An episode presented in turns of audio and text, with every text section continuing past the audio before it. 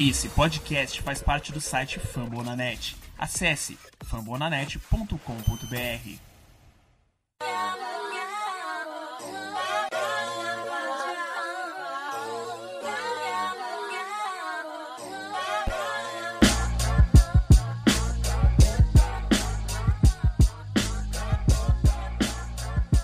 Bom dia, boa tarde, boa noite ao torcedor do Arizona Cardinals. Eu sou o Juliano Bill e estou trazendo mais um Cardscast podcast aqui do Fama da Net. Poucos dias antes da gente conhecer quem vai ser o primeiro jogador escolhido no draft 2019, o Cardinals está avaliando todas as opções possíveis e, pelo que está rolando aí, pode ser que aconteça qualquer coisa. A gente não tem nenhuma pista do que vai rolar, mas a gente está aqui para analisar quais são as opções e também fazer uma recapitulação do que aconteceu até agora aí na off-season, principalmente no mercado free agency. Cardinals não foi tão ativo assim no mercado, fez algumas contratações mais pesadas, principalmente na defesa. Renovou pouca gente, muita gente que já estava há tempos aí no Cardinals saiu. Também resultado de um um ano muito ruim na defesa, tivemos algumas controvérsias enquanto a permanência do Patrick Peterson no Cardinals. Foi uma coisa que aconteceu recentemente. Esse programa está sendo gravado na terça-feira 23 e até agora a gente teve algumas informações sobre o que pode ter acontecido para que Patrick Peterson manifestasse muita insatisfação com o Cardinals nas redes sociais. Teve alguns posts no Instagram, ele postou uma foto da secundária do carro de 2015, né? Rashad Jones, Tyler Matthew, Jared Powers, Tony Jefferson, todos os caras que já não estão mais no Carlos. O Patrick Peterson era o único da foto presente, falando de uma coisa do tipo: como deixaram que esse grupo se desfizesse. Então, teve muita controvérsia nesse caso aí se falou que poderia ser uma possível troca que ele está se envolvendo, ele já forçou uma troca na temporada passada, mas depois ele reafirmou o compromisso dele com o Carlos. O Michael Pidwell costuma se referir a ele como um cara que vai ser o rosto da franquia nos próximos anos. Se, se especula que ele quer que o Patrick Pearson tenha um, uma imagem parecida com o que o Larry Fitzgerald tem hoje o que tem sido mais falado de possibilidade de, de do que causou esse, esse mal-estar do Patrick Pierce com o Cardinals é que o Cardinals estava tentando trocá-lo. E essa vontade de trocar saindo do Steve Kine. Para mim é uma falta de respeito, é um erro. Primeiro porque você está se desfazendo de um cara que é um dos pilares da defesa junto com o Chandler Jones. Começa por aí. Segundo que você está colocando para fora um cara que supostamente eles estavam pedindo duas escolhas de, de, draft, uma delas sendo uma escolha de primeiro round. Parece que a maior oferta que foi feita foi uma escolha de terceiro round. Então, tá, foi meio que quando começou as, as conversas de trocar o Josh Rosen, essa distância entre o que é requisitado e o que é ofertado está muito grande sinceramente, eu acho que ninguém iria aceitar esse tipo de risco com o Patrick Pierce, que já está tirando aí nos 30 anos de idade. Mas para o Carlos ainda é de um valor inestimável e os outros times com certeza não iam pagar isso. E pouco tempo depois do próprio Patrick Peterson ser confrontado dessa coisa de pedir para ser trocado, e mal o compromisso dele com o Carlos, e aí você começar a negociar ele em troca, eu acho uma baita falta de respeito. O outro bola fora do Steve Kine, que como eu já falei aqui nesse podcast, eu acho que já deu tempo dele em Arizona, eu acho que ele devia ter ido embora junto do Steve Wilkes, mas ele foi parte do processo da contratação do Kingsbury, ele foi o principal articulador do coaching staff que a gente tem hoje. Ele contratou o coordenador ofensivo, defensivo, de defensa de Tom Clement. Então, a partir da, daqui para frente, o Steve Kine está na beirada da, da cadeira, assim. Ele tá na beira do caos, como diria o Ney Franco, então qualquer erro que ele cometer vai ser decisivo. Eu acho que esse draft e o resultado dele na, na temporada subsequente vai determinar se o Steve Kine continua ou não. Eu acho que pelo menos o Cliff Kingsbury não vai ser demitido um ano. Só se acontecer uma coisa muito louca, assim, mas eu acho que não vai ser o caso. E essa foi a situação do Patrick Pierce. Eu não queria ter falado logo agora, mas acabou saindo, então ficou por isso mesmo. Vamos começar então falando do mercado free agents, como foi. Começar pelo ataque. Como eu disse, as principais adições do Cardinals nesse agent foram na defesa. Mas no ataque a gente teve alguns moves, nenhum muito, digamos, um, uma movimentação sexy assim. Que diga, o Cardinals agora vai melhorar o patamar do ataque. Perdeu alguns jogadores de linha ofensiva, de médio para ruim, como John Wetzel, que foi para o Falcons, o Michael Parry, que foi para o Seahawks, o Dale Bush, que foi para o Lions, o Joe Barksdale continua desempregado, e aí fez algumas reposições com o J.R. Swiss, que é ex-Seahawks, não dá para é, elogiar qualquer jogador de linha ofensiva do Seahawks ultimamente. Max Garcia, que é ex-Broncos, também guarde. Provavelmente um pedido do Sean Kugler, que é o novo técnico de linha ofensiva, que antes era é, técnico de linha ofensiva do Broncos. E a principal contratação nesse aspecto provavelmente foi o novo titular do right tackle do Cardinals, o Marcus Gilbert, que veio do Steelers, obviamente tinha que ter um jogador que saiu do Steelers pro Cardinals, e como é todo free agents, ele foi trocado por uma escolha de sexto round, e é um bom jogador. É um jogador que ele não é um dos melhores na NFL, mas ele é consistente, ele é bom, ele não é um Andrew Smith. O Andrew Smith ele já tinha passado do, do auge dele há muito tempo quando ele veio. Mas o maior problema do Marcus Gilbert é que ele perdeu 24 dos últimos 32 jogos possíveis, ou seja, ele sofre muito com lesões. Se não me engano, ele teve uma suspensão também, ficou de fora de alguns jogos no início da temporada de 2017. Então, tentar, tentou se endereçar essa linha ofensiva, mas não teve nenhum nome de grande impacto assim. Para as outras posições de ataque, o Carlos acabou cortando Mike Glennon e trouxe o Brett Hundley, que era free agent também. Acabou economizando 2 milhões nessa brincadeira e trouxe um cara que já trabalhou no college com o Cliff Kingsbury, então digamos assim que ele está familiarizado com o esquema.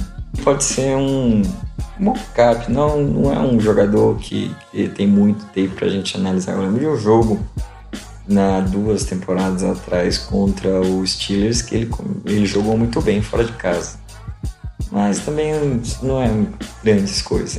Entre os recebedores, acabou trazendo Kevin White, ex-escolha de primeiro round do Bears, que nunca atingiu nada próximo da, dessa escolha. Um bust, para se dizer o, o, português ou o inglês bem dito. Demir Bird, ex-Panthers. Carl Cooper, que era um punch return Rams, deve ser essa função que vai desempenhar no Cardinals. Pode ser que participe do ataque, mas também não vejo muito o porquê de botar fé nisso hoje. E o Charles Clay, que já era uma coisa que a gente tinha dito aqui no podcast, que ele vem para dar um pouco de experiência para a posição de Tyrande. Eles renovaram o Rick Seals Jones, na, no último podcast a gente não tinha essa informação ainda, mas o grupo hoje é o Charles Craig, Rick Seal Jones e o Darrell Daniels. Pode ser que enderece essa posição no draft, como a gente vai ver mais tarde nesse podcast. Mas o resumo é o seguinte: o Cardinals fez poucas adições no ataque que enchessem os olhos, poucas ou nenhuma. Vai depender muito do tal do esquema do air raid do Cliff Kingsbury se vai dar certo. Provavelmente na, no jogo corrido vai ser uma uma marcação de zona da linha ofensiva. Então vai procurar jogadores que se adaptem a essa, essa nova realidade. É, ataque vai depender praticamente do Josh Rosen e do Cliff Kingsbury ou do Kyler Murray, como a gente vai ver mais pra frente. Mas agora para falar da defesa, aí a gente teve pelo menos duas contratações que me encheram os olhos e mais uma que me deixou intrigado. Como o Marcos Golden saiu por Giants, assim como o Antoine BT E o Olsen Pierre, o James Batch investiu pesado nos jogadores que o Cardinals deixou ir embora e que ele treinou quando era coordenador defensivo do Cardinals, hoje no Giants. Pegou esses jogadores. E para repor o Marcus Golden e também o Benson Mayor, que saiu pro Raiders, o Cardinals trouxe num contrato de um ano 7 milhões do Terrell Suggs, é um velho conhecido aí de quem acompanha a NFL, já ganhou o Super Bowl com o Ravens, é um dos melhores pass rushers da década, historicamente. Pode ser que hoje já tenha passado do, do seu auge, mas ainda é bastante produtivo. Nas últimas duas temporadas ele totalizou 18 sacks.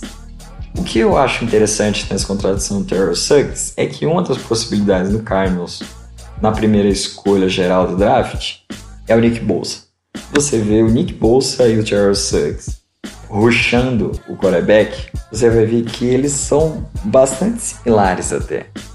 Qual é a característica deles? Eles não são muito rápidos, também não têm braços muito largos, não tem um comprimento de braço muito grande. Mas como que eles geram pressão? Com a explosão atlética, uma leitura boa de backfield e a técnica e uso das mãos. Essa é a característica tanto do Nick Bolsa quanto do Suggs. Pode ser um sinal de que o Nick Bolsa eh, pode estar vindo para o Cardinals. Pode não ser. É uma coisa que fica meio no ar assim. E também essa característica que eu citei é um pouco diferente, bastante diferente da característica de pass do Chandler Jones, que é um cara com envergadura muito, muito alta e bastante veloz. Costuma dar um um primeiro passo rumo ao quarterback bem rápido, é assim que ele consegue a maioria dos, dos seus sacks. A outra contratação que me deixou mais empolgado foi do Jordan Hicks, linebacker, que no Eagles se destacou bastante, era um dos melhores linebackers da NFL, é, defendendo o passe, sempre foi bem avaliado, principalmente para o Football Focus, que a gente costuma falar bastante aqui, mas teve muitos problemas de lesões, tal qual o Marcus Gilbert, até que um pouco menos, ele perdeu 16 dos últimos 30 jogos possíveis do Eagles, contando playoffs, foram dois idos aos playoffs e do Super Bowl. Jordan Hicks estava no meio, mas acabou perdendo muita coisa. Eu acho que o Jordan Hicks, se ele conseguir ficar saudável, ele vai ser um, um estilo assim do Cardinals. Mas tudo vai depender desse ficar saudável. Se ele ficar saudável, eu tenho certeza absoluta que ele vai render bem nessa defesa é, vendo os moldes da defesa do Vance Joseph no, no Broncos, esse, essa zona que os linebackers preenchiam, eu acho que ele tem tudo para conseguir se suceder nessa defesa. E aí a, a, contratação que me deixou intrigado foi do jogador de interior de linha defensiva Darius Phylon, ex Los Angeles Chargers, San Diego Chargers não mais. Foi um cara que foi contratado e quando eu olhei eu simplesmente Falei, quem que é esse cara? Eu nunca ouvi falar do Jarvis Fallon. Mas quando eu vi os torcedores do Charles, todos, todos os torcedores do Charles que eu vi falaram: esse cara é bom, esse cara é útil, ele, é, ele produz, sabe? Então talvez o Carlos esteja trazendo um jogador que não teve muita oportunidade de ser titular, mas que quando é, entrava na rotação era bastante produtivo me lembra um pouco o caso do Olsen Pierre no Cardinals, que acabou indo pro Giants, como eu citei. Então, eu acho que pode acabar sendo uma, uma boa escolha. Hoje a linha defensiva do Cardinals é a posição mais defasada do time inteiro. O Corey Peters é uma certeza. E aí você tem o Darius Fallon, que foi contratado. O Rodney Gunter renovou o contrato. Foi uma das poucas renovações do Cardinals. E você tem o Robin Kedici, que rompeu o ACL, o ligamento anterior cruzado do joelho, no final da temporada passada e deve perder os training camps voluntários, os training camps de início de temporada. Talvez perca alguns jogos de pré-season. Não dá para saber quando o Robin Kedici vai voltar. Talvez ele volte quando a temporada já tiver começado. Que também não é nada, nenhuma garantia, né? Por isso que mais pra frente a gente vai ver como que o, o Williams pode ser uma ótima opção no draft para o Cardinals nessa primeira escolha geral. Para complementar aí essas contratações, tivemos algumas contratações que foram puramente para adicionar o elenco. O Brooks Reed, que é um jogador para rotação de pass rusher, jogava no Falcons, foi draftado pelo Texans, se não me engano, trabalhou com o Vance Joseph no Falcons ou no Texans, agora eu não consigo lembrar direito. O Tanner Valerro, que era um linebacker do Bills, essa passou completamente despercebida quando eu estava fazendo uma pauta para apresentar o podcast e eu vi que o Cardinals contratou esse cara. Nunca tinha ouvido falar também. Os cornerbacks, Robert Alford, como a gente já tinha comentado. O Truman Brock trabalhou com o Joseph no Broncos. O Josh Shaw, que era ex-Bengals, pode também ser produtivo no Special Teams. Além do DJ Swearinger, que já tinha vindo desde a temporada passada, eu considerei como uma nova contratação, porque ele nem jogou na temporada passada, mas é um dos caras que está aí. O que pode falar dos jogadores que ainda estão no free agency é que o Trey Boston provavelmente é o jogador que ainda é free agents, que pode ainda interessar o Cardinals. É interessante essa situação do Trey Boston, porque ele saiu do Panthers, que foi o time que draftou ele, Chargers num contrato de tipo, prove o seu valor, provou, e aí ele veio pro Cardinals depois de muito tempo sem achar um time que desse um contrato mais longo para ele. Também num contrato de provar o seu valor, provou também, teve uma temporada boa no passado e continua nessa de não conseguir um contrato longo. É uma situação que tem acontecido bastante com safeties nesse, nesse presente momento da, da NFL. A gente vê, por exemplo, o Eric Berry, que era um dos caras mais bem pagos da NFL, outro dia foi cortado e até hoje está sem emprego. Pode ser um cara que, inclusive, seria útil para o Cardinals. Vamos ver como é que vai acontecer esse resto de, de off-season. Para falar do resto das saídas, como eu citei, o Golden, o Pierre e o BT foram para o Giants. O Dion Buchanan, outra escolha de primeiro round, que não provou o valor que recebeu do Steve Kine. Acabou indo pro Buccaneers, jogar para o Todd Bowles e o Bruce Arians lá. Foi no Carlos alguns anos atrás. E o que esses movimentos do Carlos na defesa me dizem é que o Vance Joseph ele quer dar a cara dele para a defesa. Principalmente o corte do Antoine DT e do Josh Bynes me diz isso. Principalmente o do Josh Bynes que era um dos líderes da defesa ano passado, por mais que tenha ficado só um ano praticamente como titular. Era um cara que produzia constantemente e acabou sendo cortado para economizar muito pouco. Então, o, o que isso me diz é que se o Carlos realmente decidiu usar a primeira escolha overall, e provavelmente vai ser um jogador de defesa, hoje tem mais chances, né? Se você pegar os três, o Nick Bolsa, que não Williams e o Kyle Murray, tem mais chance de ser um jogador de defesa vai ser com o aval do Vance Joseph. Vai ser interessante ver como é que essa defesa vai se portar. Não, talvez não esteja mais empolgado, mas acho que eu estou tão empolgado para ver a defesa quanto eu estou do ataque. Tem essa nova onda do Air Raid, do Cliff Kingsbury, a transição desse ataque para a NFL. A gente vai ver como vai ser. E a defesa do Van, que o Van está montando hoje parece que vai ter pelo menos no grupo de linebackers, me deixa bastante interessado. Com os pass rushers sendo Terrell Suggs e Chandler Jones, e os linebackers sendo o Jordan Hicks e o Hassan Red. Pode ser que venha mais um no draft, é uma posição que não tem muito profundidade no depth. Pode ser que eles tragam algum linebacker para ser desenvolvido. Servir também aí para o depth, só tem o tal do Turner Valeu e mais dois jogadores que ajudaram bastante no no Special Teams do Carlos no ano passado, o Dennis Gardeck e o Zeke Turner.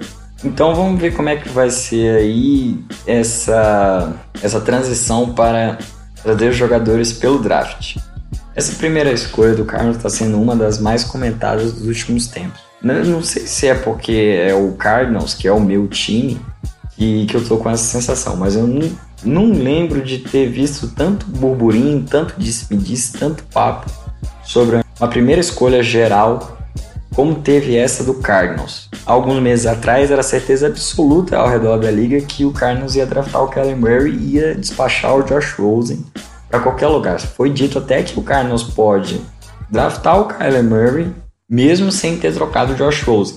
Foi levantada essa possibilidade, que eu acho completamente burrice para falar um português bem dito. Mas a gente vai analisar aqui principalmente a questão do potencial dos jogadores de como eles encaixam no time e um, um, pouco também de como o Cardinals vai usar a escolha de segundo e terceiro round. Tem a primeira escolha de cada round, todos os rounds. Isso pode ser interessante, principalmente para esses primeiros rounds. A escolha de segundo round do Cardinals é praticamente uma escolha de primeira. Então vamos começar. Qual é o meu jogador favorito para essa pick? O Quinn Williams, defensive tackle de Alabama. Por que eu gosto tanto do Quinn Williams? A gente teve alguns jogadores saídos de Alabama nessa linha defensiva aí, e nesse primeiro round, eram jogadores, digamos assim, com uma explosão física e produtividade incríveis, como Daron Payne e Jonathan Allen, são os dois que eu consigo lembrar agora. Todos os dois jogam no Reds, inclusive. O que me deixa boquiaberto na questão do Quinn Williams é que ele é um jogador mais polido mais técnico do que esses outros dois. Enquanto eles são bastante físicos, o Quinn também é bastante físico. Só que ele tem uma técnica, uma leitura de backfield muito superiores. Ele é um cara que tem apenas 3 anos de college, sendo um redshirted, né? Ele só treinou, não jogou. Então ele só tem 2 anos jogando. E ele é um cara que evoluiu muito rápido e, e, ele teve uma temporada fantástica pela Alabama. Eu acredito que ele seja o jogador mais talentoso do draft inteiro. E ele é a posição que o Cardinals está mais carente, o que é matar a fome e a vontade de comer. Eu, eu não consigo imaginar por que o Cardinals não faria essa escolha. Eu imagino que o Nick Bolsa que é o pass rush de Ohio State, ele vai ser um pass rush produtivo daqui até o final da carreira dele. Eu acho que na primeira semana ele já vai ser uma preocupação. Eu acho que ele não vai precisar se adaptar à NFL. Talvez o Quinn Williams precise, mas o potencial do Quinn Williams é bem maior do que o Nick Bosa. Eu acredito nisso, pelo que eu vejo dos dois, entendeu? E o Quinn Williams, apesar de que o impacto dele não pode ser imediato, não vai demorar para ele conseguir se adaptar e trazer o melhor do jogo dele para a NFL. Eu acho que o Quinn Williams hoje ele é uma posição bem melhor que o Nick Bosa. Se o Carlos for tratar desses dois jogadores que são os dois mais talentosos do draft, com certeza, os dois são garantia de que vão ser superiores a qualquer outro. Eu acho que, que não tem dúvida é o Quinn Williams. Apesar de que se fosse o Nick Bolsa, eu também não ficaria chateado. Ficaria talvez um pouco por causa que eu acho o Quinn Williams melhor. Mas o Nick Bosa também seria uma ótima pick. Eu não gosto da pick do Kyler Murray. Vou explicar o porquê. Deixa eu baixar aqui na pauta. Kyler Murray é o melhor quarterback do draft. Isso eu tenho certeza absoluta. E ele não é só tão o melhor quarterback do draft, quanto eu acredito que ele vai ser um ótimo quarterback na NFL. Eu acredito, inclusive, que ele vai ser um quarterback melhor do que o Josh Rosen. Mas por que eu não quero o Kyler Murray com a primeira escolha do Cardinals? O Cardinals selecionou o Josh Rosen ano passado e investiu. Uma escolha de primeiro round, uma escolha de terceiro round, uma escolha de quinto round, que foi no, no trade up que fez com o Raiders para sair da 15 para 10. O Cardinals não vai conseguir nada disso. Talvez uma escolha de terceiro pelo Josh Rosen a essa altura do campeonato. Em retorno, se trouxer o Kyler Murray. A partir do momento que ter os dois simultaneamente no roster, vai abaixar o valor dos dois. Então, digamos assim, se colocasse os dois para disputar a posição, que nem algum, algumas pessoas loucas, na minha opinião, estão propondo aí, o Cardinals só tem a perder com isso a questão de valor e pique. E seria mais um draft que o Steve Kine afirma a própria incapacidade de draftar. Kyler Murray não é mais pela questão do Kyler Murray, é mais a questão do Josh Rosen. Ele foi uma escolha alta e ele, ele com certeza, eu falo isso com certeza. Eu acho que se ele não estivesse a pé do Kyler Murray nesse draft, ele com certeza seria melhor que o Dwayne Haskins, que eles dizem que é o segundo melhor quarterback dessa classe. Eu acredito que ele, como prospect, era pelo menos tão bom quanto o Kyler Murray. O Kyler Murray é um pouquinho melhor. Ele também seria uma escolha muito alta nesse draft. Eu acho que pelo menos top 10, tal qual ele foi ano passado. Então, eu não vejo motivo para sair desse projeto. Porque o Josh Rosen em UCLA, ele não teve um, ao redor dele um, um ambiente favorável para fazer muita produção, stats e tudo mais. Ele trocou constantemente coordenador ofensivo todos os anos dele como quarterback titular do, do Bruins, ele trocou de coordenador ofensivo. Ele chegou no Cardinals, ele teve o Mike McCoy, que é o pior coordenador ofensivo que eu já vi na minha vida inteira. o pior play call que eu já vi no Cardinals. Eu acompanho o Cardinals há quase 10 anos. E depois ele teve o Byron Leftwich, que nunca tinha chamado jogadas para nenhum time na carreira. Então, ele foi colocado em muitas situações adversas. Sem falar na linha ofensiva, sem falar no grupo de recebedores patético do Cardinals, sem falar no ano ruim que o David Johnson teve. Então, abandonar esse projeto do Josh Rosen logo depois de um ano é muito para mim, assim. Eu acho, eu acho trivial, eu acho, digamos assim, besteira. E, e, isso seria um impacto também no, no salary cap do Cardinals. O salary cap do Cardinals ia tomar 8 milhões a mais de hit se o Cardinals trocasse o Josh Rosen. Então o Josh Rosen sair do Cardinals é mais caro do que o, ele ficar no Cardinals. 8 milhões em 2019, 4 milhões em 2020.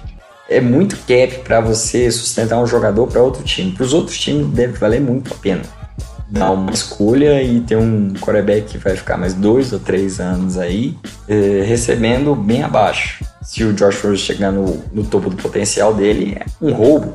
Mas esse é o ponto que eu queria chegar. O Kyler Murray vai ser bom? Eu acho que ele vai ser ótimo. Eu acho que ele vai ser um, um ótimo quarterback. Ele me, me lembra muito Russell Wilson no jeito de jogar. Ele é um pouco menor, assim. Ele é um pouco mais baixo e visivelmente mais magro, assim.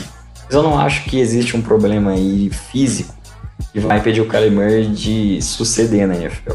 Mas eu acho que não é a pique para o Cardinals. Fora que isso também atestaria outra first round do Steve Kine ruim, como foi o Deon Buchanan, que já não está mais no Cardinals, Jonathan Cooper, que também não precisa nem estar, Robin Kedich não deu retorno até hoje, tem aí o DJ Humphries, que entre lesões e jogos ruins não mostrou também as, o seu valor de first round pick.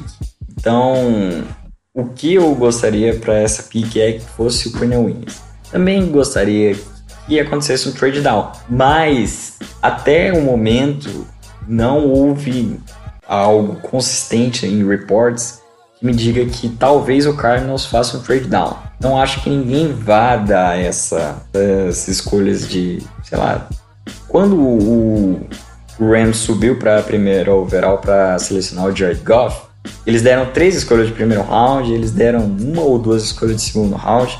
Eu acho que não tem nenhum time disposto a dar isso para subir e pegar o Kyler Murray na frente do Cardinals.